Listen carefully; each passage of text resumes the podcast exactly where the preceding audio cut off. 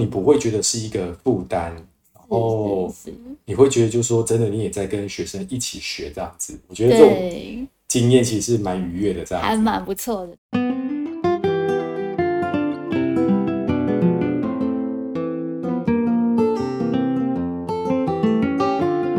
然后都是学生会在旁边指导我啦。哦，真的哦，对，嗯嗯嗯，学生他们真的很厉害，我真的觉得就是你真的可以在他们身上学到很多，然后获取很多资源。我个人是这样觉得。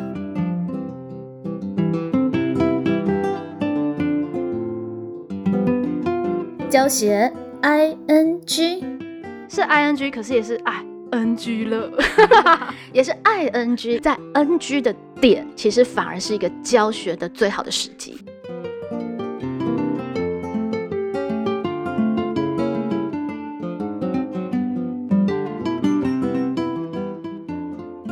Hello，各位听众朋友们，晚安，欢迎来到好想畅谈教学 ING。今天我们的节目啊，这个教学 ING 的片头又重出江湖，因为今天呢，我们要访问到的是。建中的荣哲老师，他呢，呃，在今年三月的时候，带领学生进行了学生跟老师共做 podcast 的教学实验，也在很多的教学 ing 当中产生了他的新的思考跟想法。我们赶紧来听听他的故事吧。我们欢迎建国中学国文科李荣哲老师。Hello，各位听众朋友，大家好，我是建国中学国科的荣哲。是荣哲跟柔儿老师也算是老老朋友、老同学，就是我们在台中的时候就认识了，而且还有个非常巧妙的姻缘。荣哲老师是那个靖哥哥的，哎，是同班同学吗？同班同学，对，高中同班同学，哇，所以真的是世界非常的小。没错。嗯，是，那这一次呢，荣哲老师在今年三月做了一个实验，起心动念，我猜测应该也是因为，呃，就是荣哲老师也是带了高三，所以呢，对呃，开始有了这样的一个构想。可不可以请荣哲老师来谈谈呢？就是面对高三下完全没有课本这样子的一个教学的空间，那你怎么起心动念想要带领学生去做 podcast 这样的一件事情呢？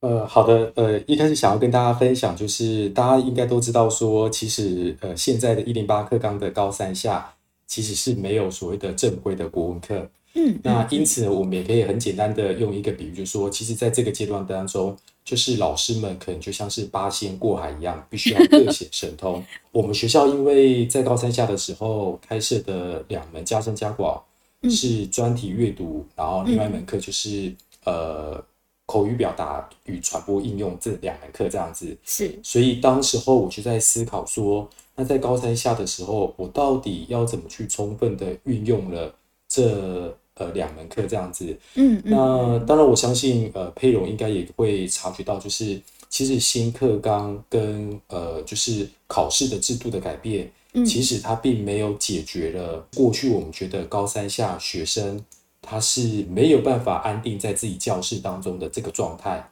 那我常常会开玩笑的说，其实高三下学生的状态就是四个字，叫不安于世这样。对，因为这个时候学生他们其实面临他们的升学抉择，有的要繁星，有的要申请，那有的可能决定下定决心要准准备分科，所以他们其实都在不同的升学管道的路上，面对课程的学习，其实就会比较烦躁一点。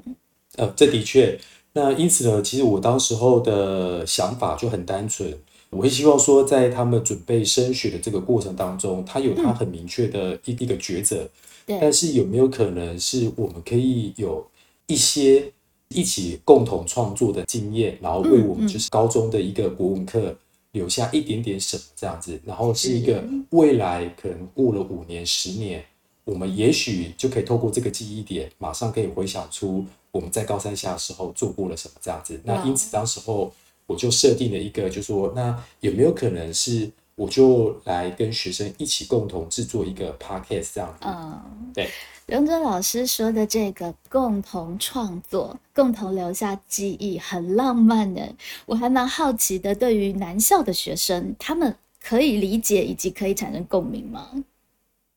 呃，可能因为我平常上课的方式，我会透过提问，所以当时候在邀请他们，也就是说就是希望他们可以一起来共同创作的时候，其实我是先丢了一些问题来让他们思考。我举个例好了，嗯嗯，例如说我会问他们说，哎，你觉得你在呃高一到高三，你嗯这么多的呃就是学习历程的这些上传的这些档案当中，那这些东西如果你用在升学之后，它到底还有其他什么赋予的价值？是，也就是说，我其实会让他们去思考，就是你今天做一个呃完整的一个作业，嗯，或者是嗯说你做一个创作、一个产出，嗯那你想要透过这东西去表达什么？然后或者是说你怎么样赋予它意义？那一开始我就是丢这些类似的问题，让他们去思考。那接下来我就问他们说，有没有可能我们可以真的就是留下一些比较真实的东西？这个东西一方面也许有人想要把它当做是学习历程档案也 OK，但是它是一个我们彼此共同真实留下来的东西。就是以后还会怀念的。是的，是的。那我对觉得其实高中男生很有趣，嗯就是你平常看他们那个样子，可是当你这样子跟他们讨论的时候，你就觉得，嗯，他们也会觉得对，就是呃，我我我觉得就是高中男生很妙的地方，就是当他觉得你讲的是有道理的时候，嗯他们是会蛮愿意一起去实践的。嗯，我觉得这蛮重要的。就是荣哲老师其实不是直接啪的丢出说，我就是要上这个，我要做这个。其实荣哲老师是有铺陈，然后带领他们真的感受到了这个需求，然后才邀请他们一起来做这样子的一个活动。是的，嗯，是，那接下来我觉得还蛮有趣的是，这个 podcast 它的名字也很有趣，名字叫做“剑中生出一张嘴”。我觉得哇塞，光是这个名字就还蛮吸睛的。这名字又是怎么来的呢？呃，原本一开始就说，当时候我是先规划好大概这个节目的一个主轴，嗯嗯，那内容的部分都是希望可以透过跟同学们的共同讨论而产生的。那因为我们的主轴是希望说，也可以借由这一次的一个制作 podcast 的这个节目，嗯呃，就我可以带领学生，他们可以把自己的高中生活，甚至于是往前推他们的国中生活，都可以做一个回顾跟一个反思。嗯，所以当时候我们就希望，就是说可以是以建中生的一个呃国中阶段跟高中阶段作为我们的一个就是节目的一个主轴这样子。好，那因此呢，一开始本来也想说节目名称是可以跟学生一起讨论的，嗯但是当时候我呃也是有时候这种所谓的创意啊或等等的，它真的是那个灵光一现这样子。我我也忘记在什么一个情况底下的时候，我啊突然间想到，就是因为我们这门课其实是口语表达嘛，是与传播应用嘛，那因此呢，它实际上就是一个非常重要的一个本质，就是沟通与表达。嗯好，那因此的沟通与表达，我们最常会使用的其实就是我们的嘴巴去跟别人沟通与表达。嗯那当时候，我我相信全国的老师们嗯现在应该也都有一个很深刻的感受，就是现在的学生有时候真的蛮出一张嘴的这样子，不晓得。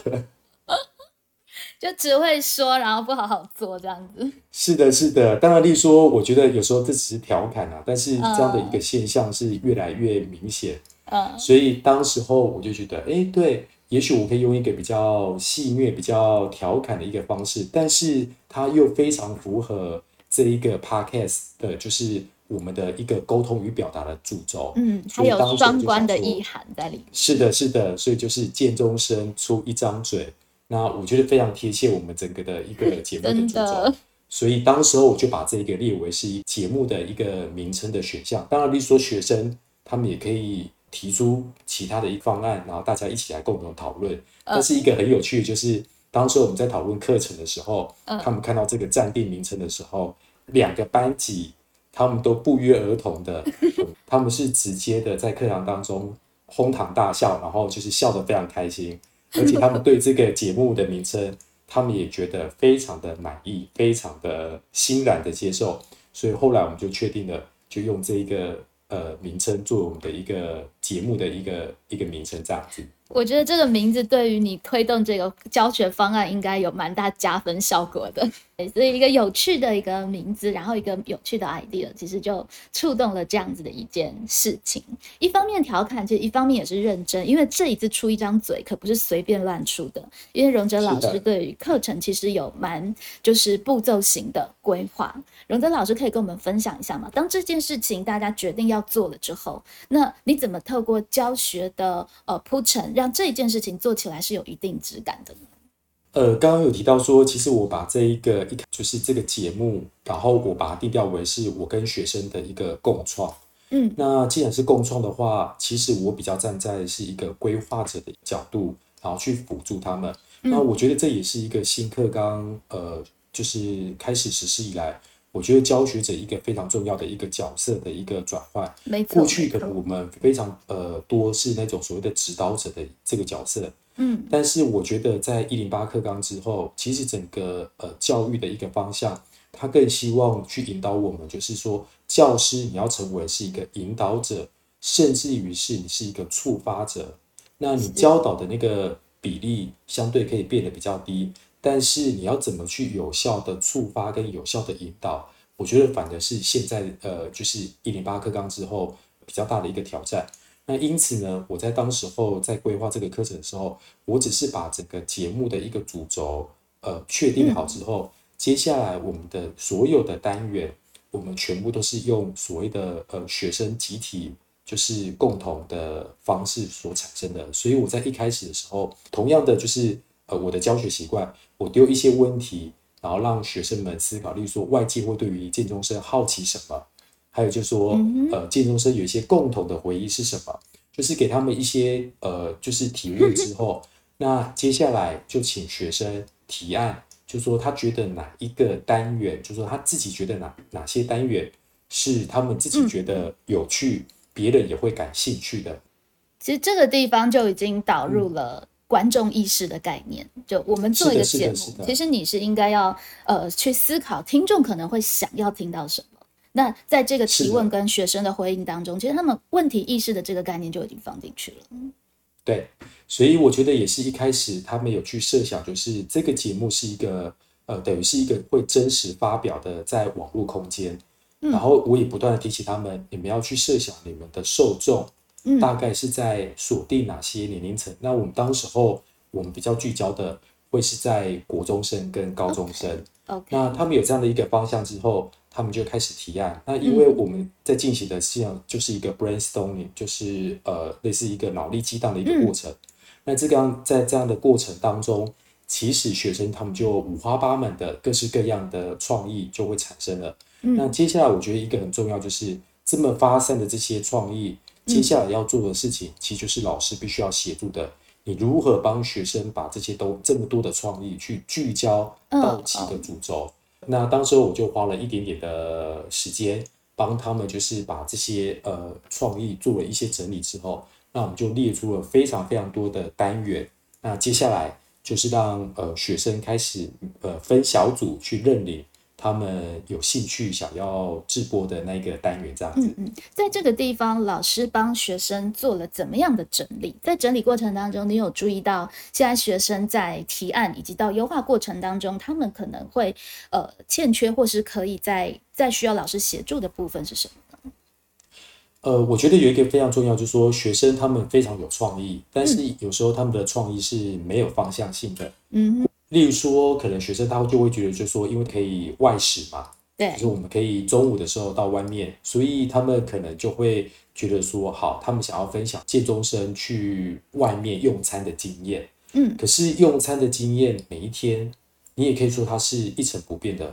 嗯，所以当这样的时候，他提出一个很大的一个想法的时候，你就必须要帮他去聚焦。例如说，有没有可能他是像是一个呃，就是引路人？或是他是像是一个，就是呃美食家，他来帮大家去介绍，就是建中附近的美食地图或等等的。嗯嗯。那我觉得这就是一个，就是说怎么帮助学生，他从一个比较大的一个东西，最后能够聚焦然后变成是一个可实践的。等于是学生提出了一个粗略的概念，那我们再抛给他更多的问题跟细节，让他把这样子的事情思考的更具可行性，以及这件事情做出来，哎，别人一听会觉得是有意思的，而不是只是停留在可能感觉哇，我外食觉得怎么样怎么样，然后是杂乱没有整理的。是的，是的。OK，所以经过了整理之后，荣哲老师是以四个人为一组来让他们去挑选题目。为什么会选择四个人为一组这样的单位呢？呃，我觉得在共同创作小组里面，我觉得三到四个人是一个比较好的一个规模。嗯，原因是因为其实，在呃共同创作呃的过程当中，其实学生他们可能需要的是资源的整合。嗯，那有时候我觉得就说。如果一个人要去完成一份作业，他相对是比较有压力，压力太大了。那对，那两个人的话，我觉得那个资源的整合度相对的也比较欠缺。那三到四个人，我觉得就是资源的整合，我相我觉得是呃不用太担心，就是说他们遇到困难的时候，他们找不到资源。我觉得有时候透过三到四个人的一个共同的一个努力，其实很多的问题就能够克服的。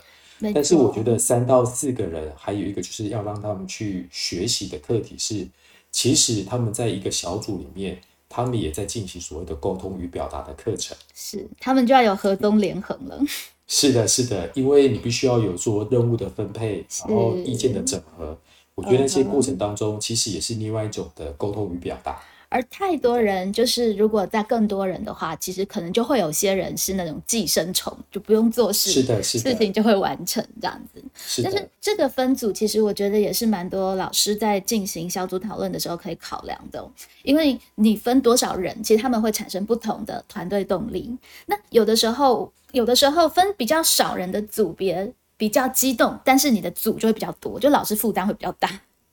是，所以有的时候可能会分到五到六个人，但是再多上去，可能其实就要在里面让他们再分小组，或是有什么样的规划，否则里面就会开始出现冗员的现象，然后是。呃学生在里面就不见得会进行到有效的学习，所以四个人也许是一个还蛮合适，然后蛮激动的一个讨论，或者是一起共同制作专案的一个人数。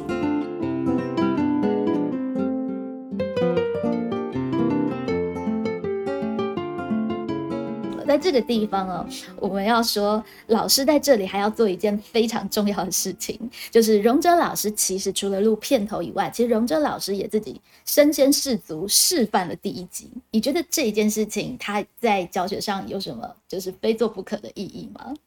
呃，我觉得这件事情应该是说，呃，如果回到刚刚一开始跟大家分享的嘛，就是我呃整个。主轴我们定调就说，其实这是一个老师跟学生的共同创作。是。那我们也可以就说，我也可以很单纯就说，好，就是以学生为主，所以啊，学生就开始去做了。其实我们有很多很多的作业都是这种形式。对。但是当时候我跟学生讨论的时候，我觉得他们愿意去尝试这样的事情，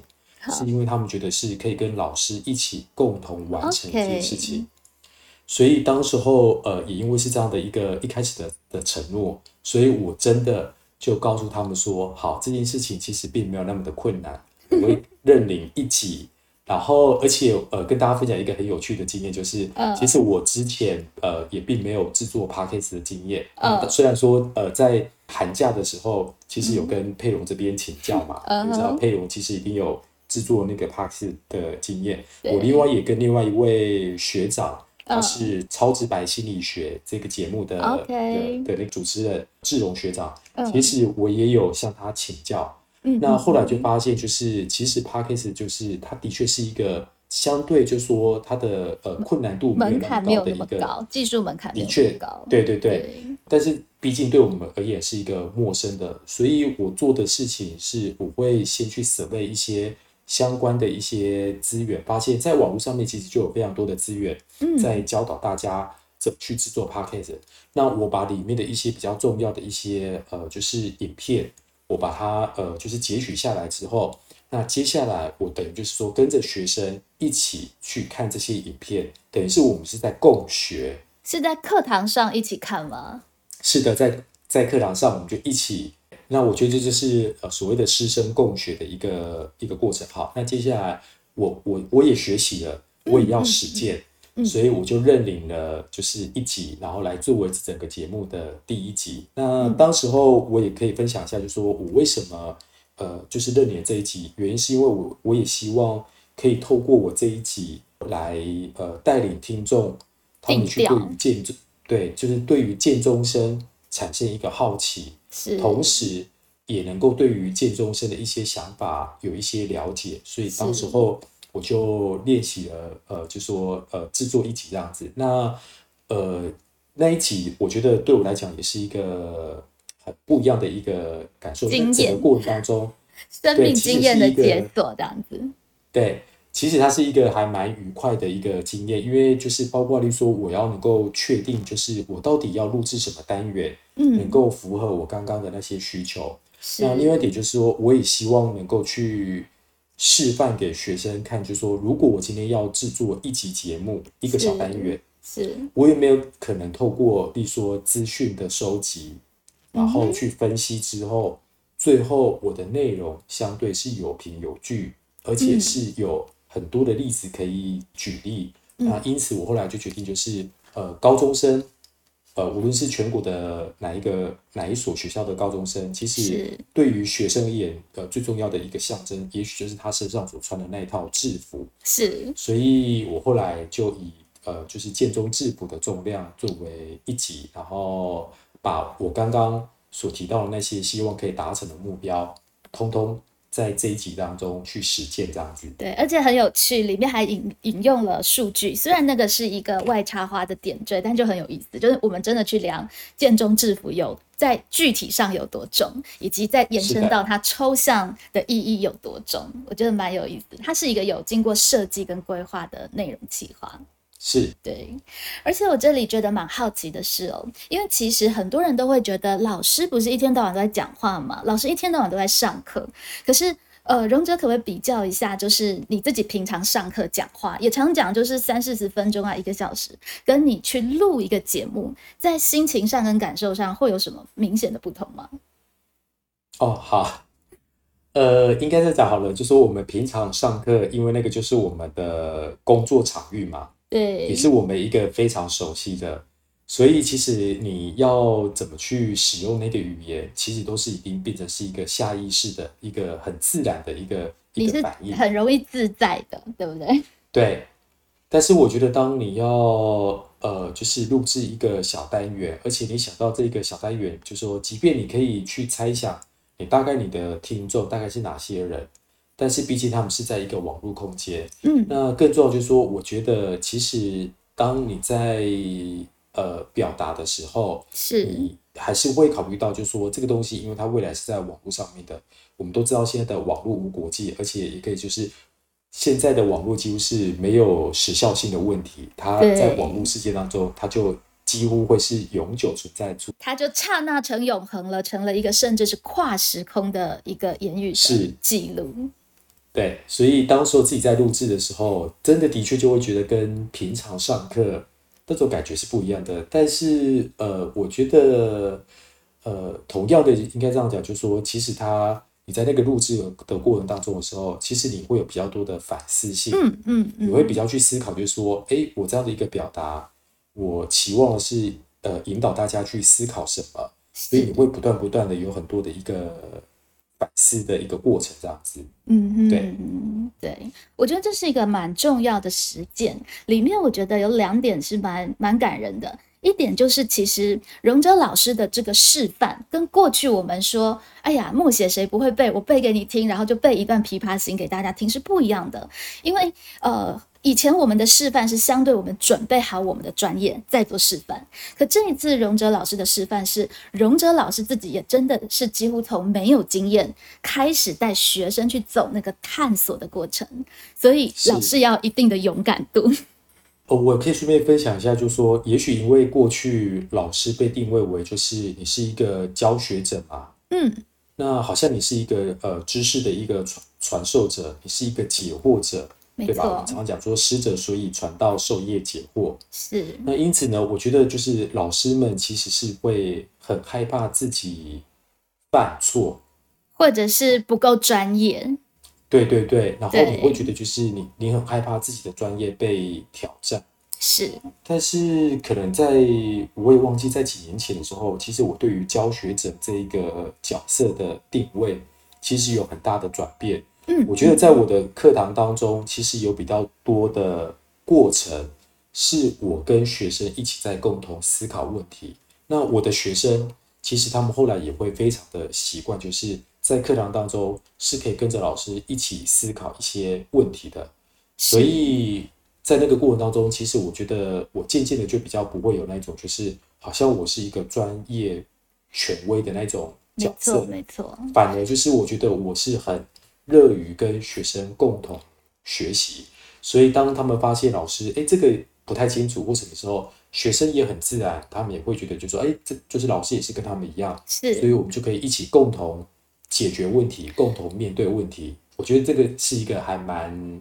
开心的一个一个真的呃教学过程。而且这个其实也真的可以让老师在课堂里会自在一些。我们会发现，其实如果达到了一个成功的转型，就是老师跟学生已经确认了，学生也不把老师当做一个权威者来膜拜或反抗的时候，老师跟学生其实是可以更放开手。来进行现代的新型学习，然后在过程当中，你也会发现，学生并不会因为老师，哎，这个也不会，那个也不会，就觉得你是一个不够资格当他们老师的人。我们反而其实有机会去示范我们面对未知的时候的姿态，以及我们应对的态度。这这更是符合我们在素养教学想要教给学生的东西。对，非常认同。对，对，不过我比较好奇是这一个转向，其实对蛮多老师来说，也许理性上知道，但是在感性上要做是蛮困难的。我觉得尤其是男老师，可能甚至会更加的困难。那荣哲还可以记得是什么样的因缘契机，就是你那个时候的思考，以及你那个时候转向是克服了哪一些比较重要的心理关卡吗？还是你本来就是一个这样的人？应该是说，呃，其实，呃，第一个就是说，我觉得真的就是人在学习的过程当中，你渐渐的会意识到，就是说，其实你的呃学习，就是说，应该说学海无涯，嗯，学习是永无止境的。是那更重要就是说，当你成为一个教学者的时候，你其实是会重新去看待学习这件事情。那另外一点就是说，其实对于我而言，我从来没有去要去特别的去标榜，就是说我是一一位教师或等等的。嗯我觉得我都比较像是一个引入者或等等，就是说我带着学生一起在探索，就是这个知识领域，或者是说他们整个的学习的一个过程。嗯哼，所以对我来讲，我觉得没有那种很大的一个冲突，就是是呃，对我来讲就很自然的，而且可能我不断的会去提醒自己，就是就是学习的中心，就说应该这样讲，就是说整个课堂当中的那个学习者嗯。到底是谁？是。过去我们都会觉得就是学生嘛，其实嗯我觉得就是是老师跟学生都是课堂当中的要那个互为主。体，在学习的现场要互为主体。的确，嗯，对，所以对我来讲，我觉得很自然的，我会觉得就是我跟他们是平等的，我们是，也许可能在课堂当中课本的知识我比他们多懂一些，因此我可以、呃给予他们比较多的一个引导是。等等的，但是我的引导并不代表是唯一他们学习的一个路径，是。所以我会觉得对我来讲就很自然的，就是不会有那种就是高低之分或者是上下之分这样子。我觉得我们就在一个平行的一个步调当中，然后各自的来共同去完成课堂当中的学习这件事情这样子。没错。其实我们这个年代的老师，等于是我们在成为老师的过程，因为一零八课纲的前导的风声。风浪已经开始在运作运用了，所以确实我们会比较带着后设意识去思考什么是教，什么是学，要怎么教，要怎么学。我觉得有个蛮幸运的，我们这一代的老师是我们在成为老师的过程当中，老师是什么样子，已经有了想象空间。就是是我们可以去心权跟定义它。那这个部分其实如果做了观念上的一些调度跟旋转，有的时候会发现我们在这个时代就比较不会格格不入，而且反过来我们还可以玩得很开心。因为以前好像大家就会觉得国文老师连问你什么字你都要会读，对不对？不会读好像老师就失职了一样。是的，是，的，现在就可以说你去查 Google。是 对，但是我可以带你一起去玩更好玩的教学的现场。包含我们要讲的第二点，就是在 podcast 尝试上，我觉得蛮有重要意义的一点，就是刚刚荣哲老师说的，我们怎么样练习既自在的讲话，又同时带着要跟古今中外沟通这样子的一个概念，就是借在。既自然又有意识的状态，因为 podcast 也不是叫你要演讲，然后发表文稿等等的，甚至不建议写逐字稿。可是你要讲的既自在，你又必须要相信你的言论放在呃公开的场域是不会被呃大幅度的扭曲误解，你是对他有一定负责的。我觉得这个公司之间的拿捏跟练习，其实蛮合适透过就是 podcast 这样平台去进行的。是，的确，嗯。对，OK，今天的节目呢，谢谢荣哲老师和我们分享了这个呃。